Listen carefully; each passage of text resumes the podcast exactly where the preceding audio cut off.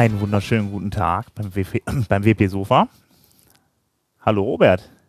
Hallo, hallo Sven. Ja, heute mal nur zu zweit. Die anderen beiden, die haben heute leider keine Zeit mitzumachen. Ähm, ja, wir haben ein paar News für euch wieder rausgesucht für diese Woche und da war mächtig was los auf jeden Fall. Ähm, ich habe Anfang der Woche gedacht, ich kriege nichts zusammen, aber Ende der Woche war doch echt einiges auf dem Plan.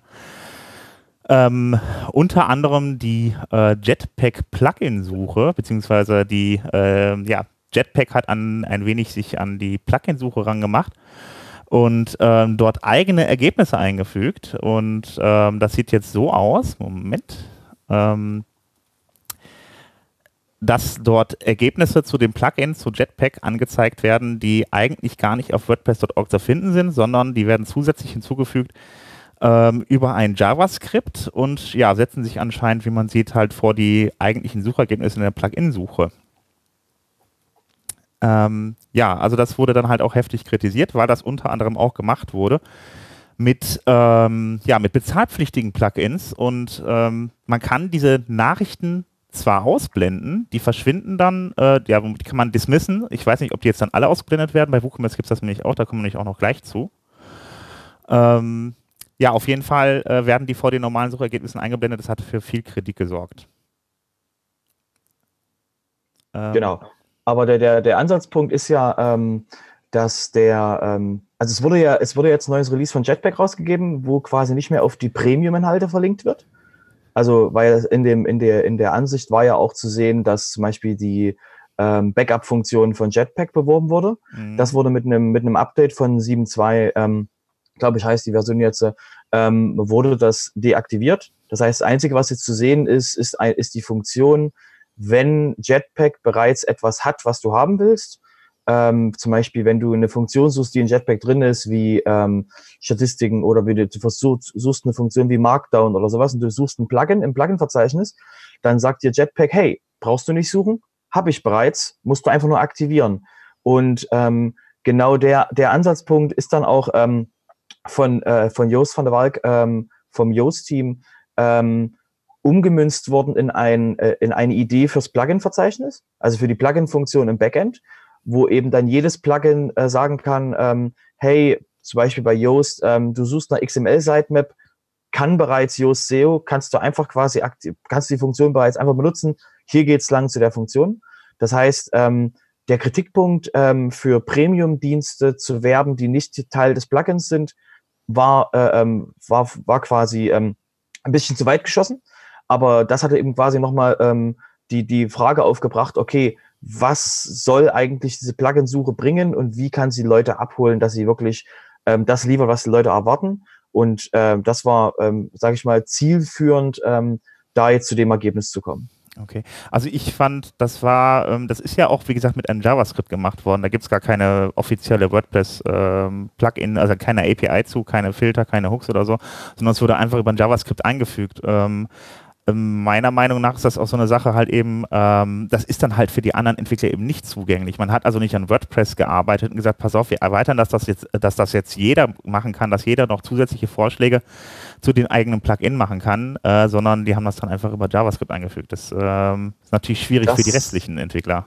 Ja, aber da muss ich, da muss ich, äh, da kann ich sagen, als, als ähm, ebenfalls Plugin-Entwickler, ähm, wir machen das bei, bei unserem Mehrsprachigkeits-Plugin genauso, weil ähm, die, die Tabs, die oben äh, quasi in der, äh, beim, bei der Multisite quasi dann angezeigt werden, dieser eine Tab, den haben wir jahrelang ähm, über einen, über auch JavaScript eingefügt, weil da gab es auch keine Core-Funktion, mhm. das zu machen. Das heißt, ähm, wenn du dir quasi, wenn's, wenn der Core das nicht bringt, äh, und das ist, glaube ich, jetzt äh, ist es allmählich möglich, da, oder es ist schon möglich, das über die Core-Funktion zu machen, über Filter, ähm, musst du dir einfach quasi den Weg bauen, äh, dass es geht, weil es auch alles nur JavaScript, also du kannst quasi das Backend ja verändern, äh, der Punkt ist wirklich, ähm, das, was jetzt auch am Wochenende ähm, oder was letzte Woche dann aufkam, dieser Intent. Also warum machst du das? Also wir haben einen Tab eingefügt, weil wir brauchten den Tab an der Stelle. Ähm, und äh, Jetpack hat das gemacht, um eben dem User ähm, darauf hinzuweisen, was möglich ist. Ähm, und äh, genau, das ist halt sinnvoll, ähm, dass das getan wird. Ist halt immer die Frage, was ist der Intent? Was soll eigentlich gemacht werden? Soll der User getäuscht werden? Und das wurde besprochen und ist eben jetzt ähm, sage ich mal, gelöst worden mit der, mit der kompletten Diskussion der Community, die manchmal halt ein bisschen ähm, heißer geführt wird, als es, äh, als es schlussendlich ist. Wobei man dann, glaube ich, auch sagen muss, ähm, ja, wer Jetpack, wer Jetpack nutzt, ist selber schuld. Ähm, da gab es dann ja auch noch ein paar andere Dinge von wegen nach Hause telefonieren und so weiter. Äh, ja, aber das ist, das, das ist, das ist ein anderes Thema, weil ähm, ja. ich, hatte das, ich hatte das Thema mit dem Jetpack-Team. Ähm, die, ähm, das Einzige, was, also Jetpack ist rechtlich gesehen, sage ich mal, ohne jetzt da rechtlich quasi eine definitive Aussage zu treffen, ist rechtlich gesehen okay. Sie weisen halt nur nicht genau, genau, genau genug dahin, was es halt bedeutet, dass sie halt sagen, okay, wenn du den Dienst benutzt, müssen wir, um äh, eben ähm, die Funktion, dass, dass du überhaupt, wenn du das mit WordPress.com verbunden hast und wir machen eine Schattenkopie von deinem, von deinem System, um eben dafür zu sorgen, dass wir das in einem, im Falle eines Backups wiederherstellen können, dann ist das halt was, was eben der User nicht explizit hundertprozentig genau quasi ähm, gesagt bekommt mit mhm. leuchtenden Fahnen und Fanfaren. Ähm, das muss halt, das äh, könnte halt besser hingewiesen werden, aber rechtlich gesehen ähm, ähm, ist das, so wie ich es gesehen habe, okay, weil sie weisen darauf hin, was sie tun Sie weisen halt nur nicht explizit genau darauf hin. Und bedenke bitte, Millionen von Usern benutzen Jetpack auf der ganzen Welt. Also nicht nur, dass wir das, äh, ähm, wir haben halt in Deutschland nochmal eine andere Sensibilität, was Datenschutz betrifft. Das ist richtig. Ähm, Jetpack selber hat dazu auch eine Seite, äh, wo geschrieben steht, was die alles raussenden. Ist definitiv ein bisschen mehr als das, was sie müssen, also deutlich mehr als das, was sie müssen, aber das kann man sich selber angucken. Ich weiß nicht, irgendwer hat letztens einen Tweet rausgehauen zu dem Thema. Äh, man kann sich, auf jeden Fall gibt es einen Link auf der Seite. Vielleicht reicht man den dann nochmal nach. Der, der Mark war das. Der Mark war das. Genau. Und da stand schon einiges drin, was nach Hause dann geschickt wird. Und da wir ja, wie gesagt, so sensibel sind, äh, ja, Genau, aber wie gesagt, also es ist rechtlich gesehen, ist das quasi meiner Meinung nach ähm, ähm, okay. Du musst halt argumentieren, warum. Das ist halt das Große. Was hat denn, was hat der User davon? Was hat der, was hat der Endkunde davon? Und das muss halt, ähm, das könnte besser, besser gemacht werden. Ja, ähm, da kommen wir aber gleich dann noch zum nächsten Thema. Die WooCommerce macht das, äh, macht jetzt auch Werbung. Also insgesamt bei Automatic wird jetzt ein bisschen mehr in die Offensive gegangen, was die eigenen Produkte angeht und was so ein bisschen die Marktstellung angeht. In WooCommerce selbst gibt es dann jetzt nämlich demnächst auch noch ein wenig Werbung. Das war tatsächlich Werbung ähm, in den Produktseiten selbst. Ähm, wird jetzt bei den Produkten für äh, weitere Plugins geworben. Da kommen dann halt eben die ganzen kostenpflichtigen, äh, kostenpflichtigen Plugins dann äh, zutage, die dann bei, Word, äh, bei WooCommerce.com sonst nur zu finden sind. Ja, das ist dann so der nächste Punkt. Also Automatic scheint da echt jetzt mittlerweile etwas andere Wege zu gehen. Also ähm, zumindest aggressivere äh, Wege, was, sie, was das äh, Eigenmarketing angeht. Ja, aber da mache ich wieder dieses Aber ähm, du hast halt den, die, die, die, die, der, Sicht, der Sichtpunkt, ähm, wenn du als Agentur das abschalten könntest, also sprich, du lieferst einem Kunden ein System und du kannst es abschalten, dann ist das dann, das ist aktuell noch nicht der Fall. Das äh, wird aber gerade diskutiert, ob man das quasi, wie man das deaktivieren kann. Ähm, der, der Punkt ist aber, ähm, je nachdem, wie das sch äh, schlussendlich dann genutzt wird, im Sinne von, wo darauf hingewiesen wird, was du alles machen kannst, ähm, wir müssen jetzt auch mal an die an die ganz normalen User denken, die einfach sich quasi irgendwo in WooCommerce installieren und sich dann ähm, nicht weiter damit beschäftigen, wie sie das erweitern können, ständig quasi nach den nächsten Plugins suchen, vielleicht um irgendwas zu erweitern. Und wenn du dann im richtigen Zeitpunkt ähm, einen Hinweis bekommst, hey, du machst gerade das, ähm, by the way, du könntest jetzt äh, mit dieser Funktion das erweitern, nicht nur quasi auf Bezahl-Plugins von Automatic, sondern wenn du das quasi mal einfach weiterdenkst. Was wäre, wenn der, wenn du quasi das Erweiterungssystem ähm, ähm, einfacher angezeigt bekommst, als du nur auf der Plugin-Seite suchen müsstest oder so, sondern wirklich da kontextbezogen ähm, Hinweise bekommst, wie du das, was du gerade machst, besser machen kannst.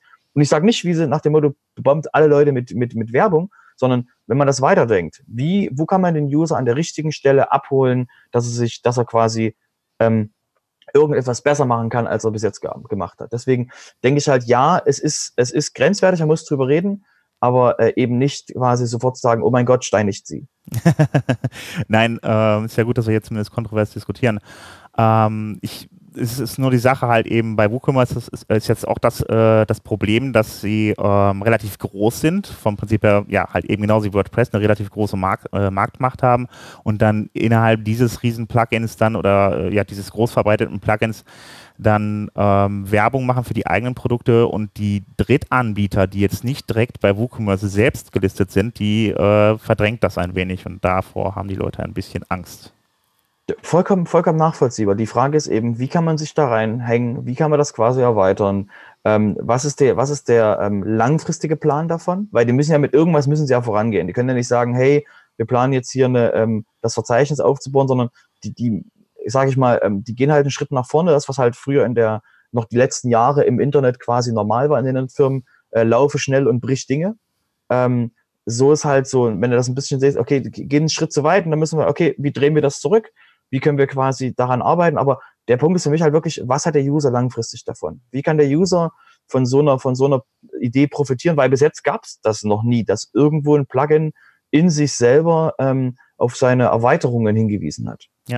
Zumal man auch sagen muss, ähm, Automatic hat vor einiger Zeit den kompletten Markt aufgemacht für Drittanbieter-Plugins. Das war mal eine Zeit lang so, dass da gar keine neuen Leute mehr reinkamen. Das waren noch so, die, die bisherigen Drittanbieter konnten dann weiter Plugins veröffentlichen. Äh, da kam kein neu hinzu. Aber jetzt gibt es mittlerweile halt eben die Möglichkeit, für jeden da eigene Plugins anzumelden, die reviewen zu lassen und dann auch über den Marktplatz zu verkaufen. Das muss man auch nochmal sagen. Genau, und das, das ist halt ein, ein Weg, der ähm, für das Ökosystem, weil das Problem ist, warum, also ein WooCommerce-Plugin, was nur auf was, was quasi WooCommerce voraussetzt, weil wir noch kein ähm, Abhängigkeitssystem auf WordPress.org haben, das ist halt, du kannst dir halt auch als Nicht-WooCommerce-Benutzer ein WooCommerce-Plugin von WordPress.org installieren. Und der Nachteil ist, okay, dann hast du ein WooCommerce-Plugin, aber das funktioniert nicht ohne WooCommerce. So, das heißt, du hast immer so ähm, Dinge, die halt im Plugin-Verzeichnis ähm, ähm, aktuell nicht so richtig funktionieren können, weil du brauchst immer die Abhängigkeiten, die Abhängigkeiten sind nicht da. Und deswegen macht das so über einen, über einen Markt, also über das eine äh, ähm, System quasi von, von WooCommerce auszuspielen, vielleicht Sinn, weil du dann an einer anderen Stelle besser beworben werden kannst. Aber das muss, wie gesagt, wird die Zukunft zeigen, wie das sich, wie das sich genau entwickelt, dieser, dieser Subbereich. Ja. Ähm, ja, ich glaube, zu dem Thema soll auch erstmal alles gesagt. Ähm, da hatten wir dann aber, da hatten wir dann noch eine Story, ähm, die letzte Woche gelaufen ist. Genau. Ähm, da ging es um das PipDick Plug, nicht Plugin, um, um die äh, Plattform PipDick, die äh, WordPress-Themes und Plugins vertreibt. Genau, das war ähm, den, den ihr Problem war gewesen, oder den, ähm, es ist rausgekommen, dass die ähm, in ihrem Quellcode ähm, eine Funktion eingebaut haben, die regelmäßig quasi nach Hause telefoniert und dann ähm, prüft, ob ähm, die Seite, worauf das Plugin oder das Theme läuft, ob das quasi auf einer, auf einer schwarzen Liste steht. Und wenn das der Fall gewesen ist, hat das quasi dann ähm, die, die Seite, zum Beispiel die Datenbank gelöscht. Und ähm, das ist eben eine, ähm, war eine Funktionsweise, die, ähm, sag ich mal, als Plugin-Autor, ähm, man versteht, okay, sie haben das gemacht, um sich zu wehren gegen illegale Nutzung, je nachdem Open Source, äh, gegen illegale Nutzung von ihren, von ihren ähm, ähm, Lizenzen und von ihren äh, Themes. Und ähm, das Problem ist nur eben, ähm, man, man soll, also man darf nicht alles, was man kann.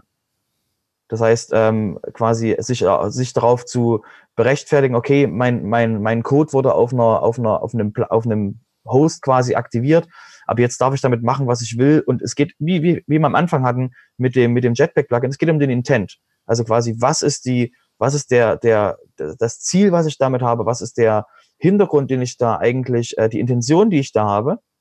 Und die Intention ist eben ähm, wirklich sich zu wehren gegen etwas und dann eben gleichzeitig darauf zu vertrauen, es wird schon nichts Schlimmes passieren mit dem Code, weil wenn, wenn man quasi einmal die, die, die Hauptplattform an der Stelle, ähm, wenn die mal jemand ähm, angegriffen hätte, hätte der eben sehr viele Seiten löschen können, indem er halt einfach in diese, in diese schwarze Liste Seiten einträgt, die einfach ähm, eben nicht gewünscht sind. Und ähm, das ist äh, eben ein Punkt, der ähm, sich, sage ich mal, das, der das System eben verwundbar macht. Und da ist eben der, der Hintergrund gewesen, dass, der, dass die Intention dahinter eben eine ganz, äh, eine, eine war, die nicht im WordPress-Ökosystem gewünscht ist. Deswegen gab es halt auch sehr viel quasi Gegenwind gegenüber, gegenüber die Pitkin äh, soweit, dass jetzt auch zum Beispiel der, der Hoster, weil es gibt, die haben auch einen Hosting-Dienst gehabt, dass jetzt das, das Hosting von dem Hosting-Dienst übernommen wurde, um das eben von der Marke wegzuziehen, weil die Marke Bitcoin ist ja jetzt, die kannst du eigentlich als verbrannt betrachten. Mhm. Weil eben die sich permanent nur rechtfertigen müssen. Du hast jetzt Leute, ähm, die das, die quasi Kunden von den von denen waren, die jetzt äh, eben als, aber die sind doch ganz nett gewesen, aber die, die haben doch guten Support gemacht. Und der Rest der Community halt sagt, das geht nicht, dass das Ökosystem eben, ähm, dass das Ökosystem dafür sorgt, dass Leute beim nächsten Theme-Kauf sich überlegen, okay, ist da jetzt auch sowas drin? Ist da jetzt auch so ein, so ein Kill-Switch drin? Ist da jetzt auch eine Funktion drin, die mich quasi angreifbar macht? Ähm, da war ja nicht nur der Killswitch, sondern es wird dann auch vorgeworfen, dass sie DDoS-Attacken auf ihre äh, Gegner gefahren hätten. ja, wenn du, also wenn du, wenn du, wenn du Code, wenn du Code irgendwo installiert bekommst, ja. sei es ein Plugin, sei es ein Theme, und du kannst das irgendwie ähm, ähm, dann steuern, also quasi wie ein Bot, dass du quasi, dein, dass die kompletten Themes, die Webseiten dann quasi Dinge tun dann ist das natürlich eine, also muss man da, ist eine, da steckt eine klare Intention dahinter. Es steckt, irgendjemand hat gesagt, okay, wir können das mit den normalen Mitteln nicht mehr lösen. Wir müssen jetzt quasi ähm, härtere Bandagen anziehen, wir müssen jetzt quasi aggressiv werden. Und genau in diesem Gespräch hat mhm. halt jemand nicht gesagt, stopp, Warum machen wir das eigentlich? Oder derjenige, die Person, die das gesagt hat, wurde eben nicht gehört. Also die und Attacken, die gefahren wurden, gingen dann praktisch gegen die Leute, die dann zu Unrecht deren Teams dann da irgendwie verteilt haben, obwohl vielleicht auch sogar zu Recht, weil the äh, theoretisch ist ja jedes Team GPL und damit auch frei verfügbar und äh, ja, weiter kopierbar und äh, ja wie, wie du genau weißt, bei Steam ist das so eine, ist das so eine Geschichte mit, dem, mit den Grafiken, die da drin sind, die nicht GPL sein können und so. Also, ah, okay. du weißt ja, Steams sind, Steams sind nochmal eine besondere Variante, ähm, die halt nicht so einfach ähm, lösbar ist. Aber ähm, da alles, was äh, der normale Weg ist, alles, was in WordPress ähm, vom WordPress-Kern abhängt und eben nicht ohne diesen Kern funktionieren kann, ähm, erbt quasi die, ähm, erbt quasi das Verhalten, dass es eben GPL ist und damit ähm, ähm, weiter, weiter vertreibbar oder weiter, weiter, weitergebbar ist, weil das eben die, die, GP, die GPL ist, die in WordPress quasi mit der WordPress ähm, lizenziert ist. Und ähm, das ist halt was, das funktioniert halt nicht in viel, das, da funktionieren halt ne, ein paar Geschäftsmodelle nicht. Und da gibt es halt ein, ein, paar Menschen, die halt dann eben quasi darauf aufbauen. Und deswegen sind die meisten Theme-Autoren und Theme-Hersteller, die verkaufen eben nicht Plugins und Themes, die verkaufen Zugang zu Plugins und Updates und Support, wie du ja auch weißt als äh, Plugin-Autor. Das ist eben nicht, dass du quasi, dass du den Code verkaufst, sondern du verkaufst die, den Zugang zu diesem Premium-Code, den du hast. Und ähm, deswegen kann's halt, deswegen gibt's halt auch diese, diese Idee mit dem, ich wehre mich jetzt gegen illegale Verbreitung von meinen Sachen. Und ähm, weil das eben rechtlich schwer ist, macht man das eben dann auf unlautere Mittel. Da hat jeder schon mal drüber nachgedacht, wenn das irgendwo, wenn irgendwo sein, sein Quellcode irgendwo auftaucht, nur eben diese, diese Schwelle zu überschreiten, zu sagen, stopp, das, nein, das wird nichts, das, das funktioniert so nicht. Ähm, das ist halt ein Punkt, den hat eben, den haben eben die Bitcoin-Hersteller ähm, dort an der Stelle überschritten und ähm, jetzt müssen sie ja quasi die Konsequenzen dafür tragen. Ja, also sieht auf jeden Fall nicht gut aus. Das glaube ich, letzte Woche ziemlich, äh, ziemlicher Shitstorm über die eingebrochen. Also naja, bin mal gespannt, wie das da weitergeht, aber äh, ja, verbrannt sind sie auf jeden Fall schon mal. Ähm, gut, haben wir das große Pick-Dick, äh, Pip-Dick-Drama abgeschlossen. Ähm, ja, da haben wir noch eine Sache, äh, Gutenberg, da gibt es natürlich auch wieder Neuerungen und äh, da gibt es einen Vorschlag. Ja, ähm, der, nächste, der nächste Schritt, um, ähm, um Seams sterben zu lassen. wir, haben ja jemand, wir haben ja jemanden, der, den das stark interessiert und wir werden darüber noch eine eigene Folge machen, keine News-Folge. Ähm, der Vorschlag vom ähm, Gutenberg-Team ist, ähm, sich den Widgets und den Themes äh, den Widgets und den Menüs anzunehmen, weil ähm, ähm, Widgets sind ja, wenn man sie mal ähm, ähm, sachlich betrachtet, sind ja Widgets Gutenberg-Blöcke. Sie waren, sie waren eben Gutenberg-Blöcke, als es noch keine Blöcke gab. Es sind quasi in sich geschlossene Bereiche, die du an der Seite anordnen kannst. Die Seite ist dann der, der Widget-Bereich gewesen, normalerweise eben untereinander oder nebeneinander. Aber das ist eben ein vorgesehenes Layout und jeder, jedes Widget war für sich selber quasi ein abgeschlossener Bereich, eben ein Block.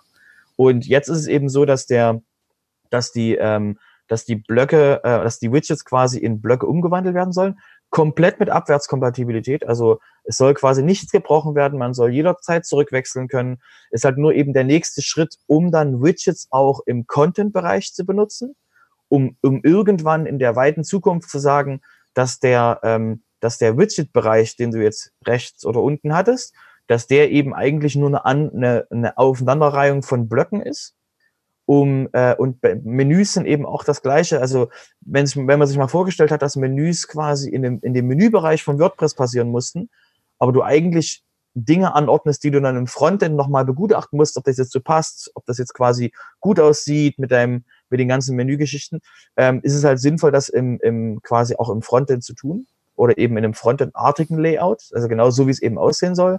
Und das sind eben beide Bereiche, die wirklich ablösbar sind durch Gutenberg-Blöcke, durch eben einen, durch äh, eine Gestaltungsvariante, die du, die du dort machst. Aber eben, ähm, das ist jetzt der erste Schritt, um Phase 2 quasi den äh, Gutenberg in den Customizer zu holen, um das zu ermöglichen.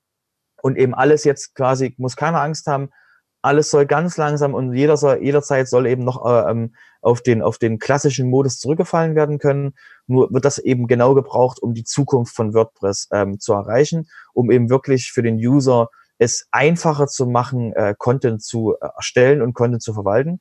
Und deswegen bin ich da sehr ähm, quasi ähm, froh, dass das, dass das quasi äh, Gestalt annimmt.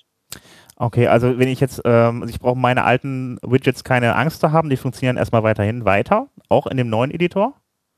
Genau, also der, der, der wirklich, der, der Plan ist es, dort langsam quasi drauf zuzugehen. Ähm, wenn wir jetzt ein normales Text-Widget nehmen, das ist ja quasi ein Textblock. Wenn man aber jetzt quasi dann dynamische Blöcke und, äh, weil Widgets ja auch quasi, Widgets können ja sonstige Dinge tun. Das heißt, so, so einfach quasi von jetzt auf gleich das zu machen, ist eben auch nicht gewollt. Und deswegen ist das, was jetzt die, was das Gutenberg gemacht hat, das Gutenberg-Team gemacht hat, ist ein Request for Comments. Das heißt, sie ähm, wünschen sich von ganz vielen Menschen auf der Welt Feedback zu ihrem Vorschlag. Deswegen verlinken wir das auch. Ähm, verlinken, äh, wünschen sich quasi Feedback, ähm, wie das gedacht werden soll, wie das quasi vorangegangen werden soll. Sie haben jetzt schon einen Vorschlag gemacht und wünschen sich eben dafür Feedback, um wirklich ähm, den, den, den Usern zu helfen, ähm, die, diesen Schritt quasi in die Zukunft auch machen zu können. Gut. Ähm, ja, das könnt ihr euch alles anschauen auf GitHub. Ähm, ich habe gerade mal ganz kurz eben das, äh, die Seite eingeblendet. Ähm, den Link, den findet ihr in den Shownotes. Da könnt ihr dann Kommentare dazu abgeben und Verbesserungsvorschläge machen. Und das ist, wie gesagt, erstmal nur ein Vorschlag. Wir gucken dann, wie es weitergeht. Auf lange Sicht auf jeden Fall werden irgendwann Widgets ähm, dann deprecated, also praktisch als veraltet angesehen und äh, irgendwann werden die dann ganz verschwinden. Das mal wirklich auf lange Sicht. Aber es steht noch nicht fest, wann das passieren soll. Es dauert aber Ich freue mich, ich freue mich so. Weil jeder, jeder, jeder, der mal, jeder, also wenn ihr euch mal überlegt, ähm, dieses, äh, ihr habt im Widget irgendwo äh, einen, HTML-Link gehabt. Also quasi ihr habt irgendwo dann einen, äh, einen Link gehabt und ihr zieht eure Seite um und der Link muss quasi geändert werden und ihr habt vergessen, wo ihr in welchem Widget überall das gemacht habt. Dann gibt es solche Suchen-Ersetzen-Funktionen. Das Problem ist nur, dass Widgets quasi ähm, aus Programmiersicht ähm, Zeichenkettenmüll sind. Das heißt, sie sind quasi aneinander, ge aneinander geklatschtes ähm, Text, der äh, durch magische Weise funktioniert, durch, also jahrelang magisch, aber der ist quasi aus Programmiersicht, ist der quasi, ist das unglaublich furchtbar, dass das überhaupt existiert. Mhm. Und ähm, die Gutenberg Widget API wird per REST API funktionieren. Das heißt, das ist auch quasi ein Schritt in die Zukunft, um das wirklich ähm, auch steuerbar und verwaltbar zu machen. Und äh, als jemand, der mit Witz schon mal arbeiten musste, äh, ich, ich kann, ich zähle die Stunden, ich zähle die Tage, bis das endlich ausgerollt ist, weil ähm, es, alles ist besser als aktuell. Also nur, also wie gesagt, nicht, nicht, dass es funktionell irgendwas kaputt ist, sondern es ist einfach nur quasi, es ist quasi 1990 äh, Quellcode, könnte man sagen. Äh, und es wäre schön, das quasi mal in, in, in die 2010er zu heben.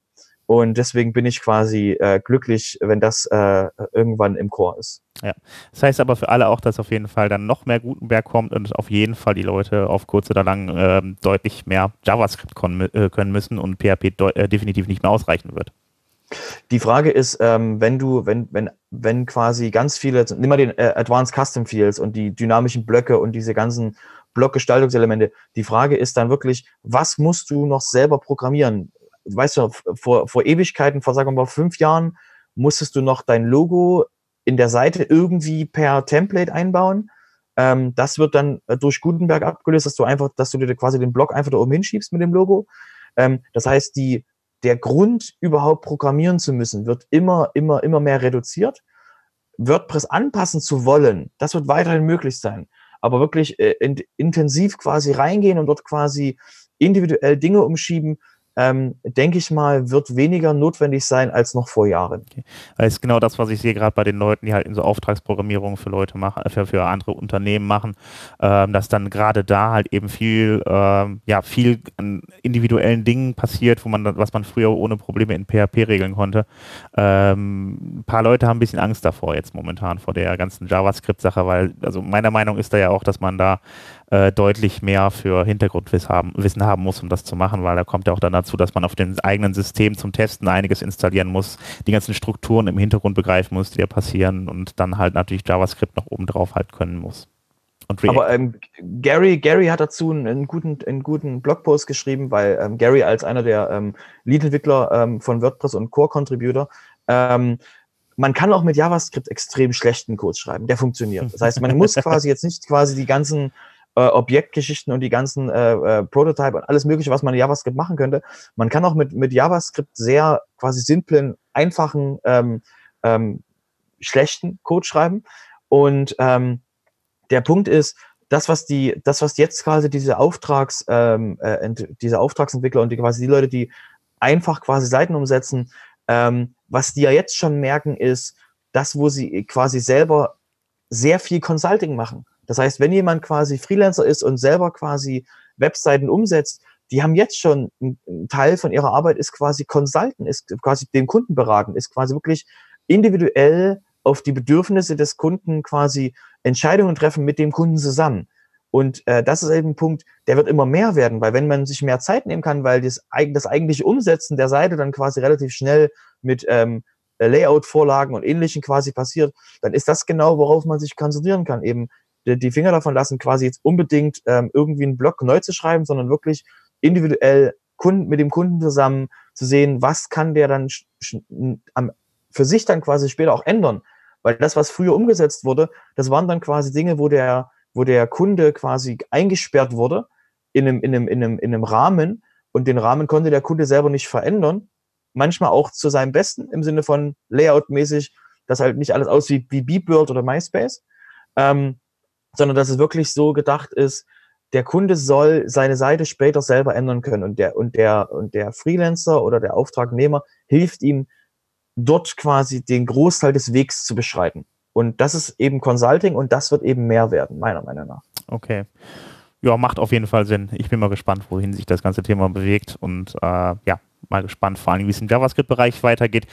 Äh, ich mache mich mal darauf gefasst, dass man da, äh, ich glaube, ein bisschen Aufklärungsarbeit noch irgendwie äh, machen muss und vielleicht mal die ein oder andere äh, Session dazu halten wird, äh, wie das Ganze funktioniert, wie man da reinkommt, vor allem auch Einsteiger-Sessions. Dafür wären wir, glaube ich, mal ganz gut. Deswegen, weil das ganze Thema war, gibt es auch das WP Level Up. Da ist so eine, ist so eine ähm, Webseite, wo es eben darum geht, ähm, ähm, sein WordPress-Know-how oder das Entwicklungs-Know-how allgemein zu verbessern. Das ist eben auch eine Seite, wo eben ähm, Content ist für Leute, die eben ähm, sich ähm, verbessern möchten. Leider auf Englisch, aber wo eben wirklich dann ähm, solche Sachen genutzt werden. Und da gibt es, wie gesagt, sehr viele Quellen, wo man ähm, ähm, sein WordPress-Know-how oder sein, sein Entwicklungs-Know-how verbessern kann. Ja, WordPress TV gibt's ja auch noch. Da gibt's auch die ein oder andere Session, die, das, die dazu gehalten wurde. Ähm, ja, ich glaube, heute sind wir erstmal durch. Ähm, wir haben es wieder, glaube ich, pünktlich geschafft mit unserer halben Stunde. Und ähm, ja, das war's für heute. Bis dann. Ich bedanke mich. Bis dann. Macht's gut. Ciao. Ja. Tschüss.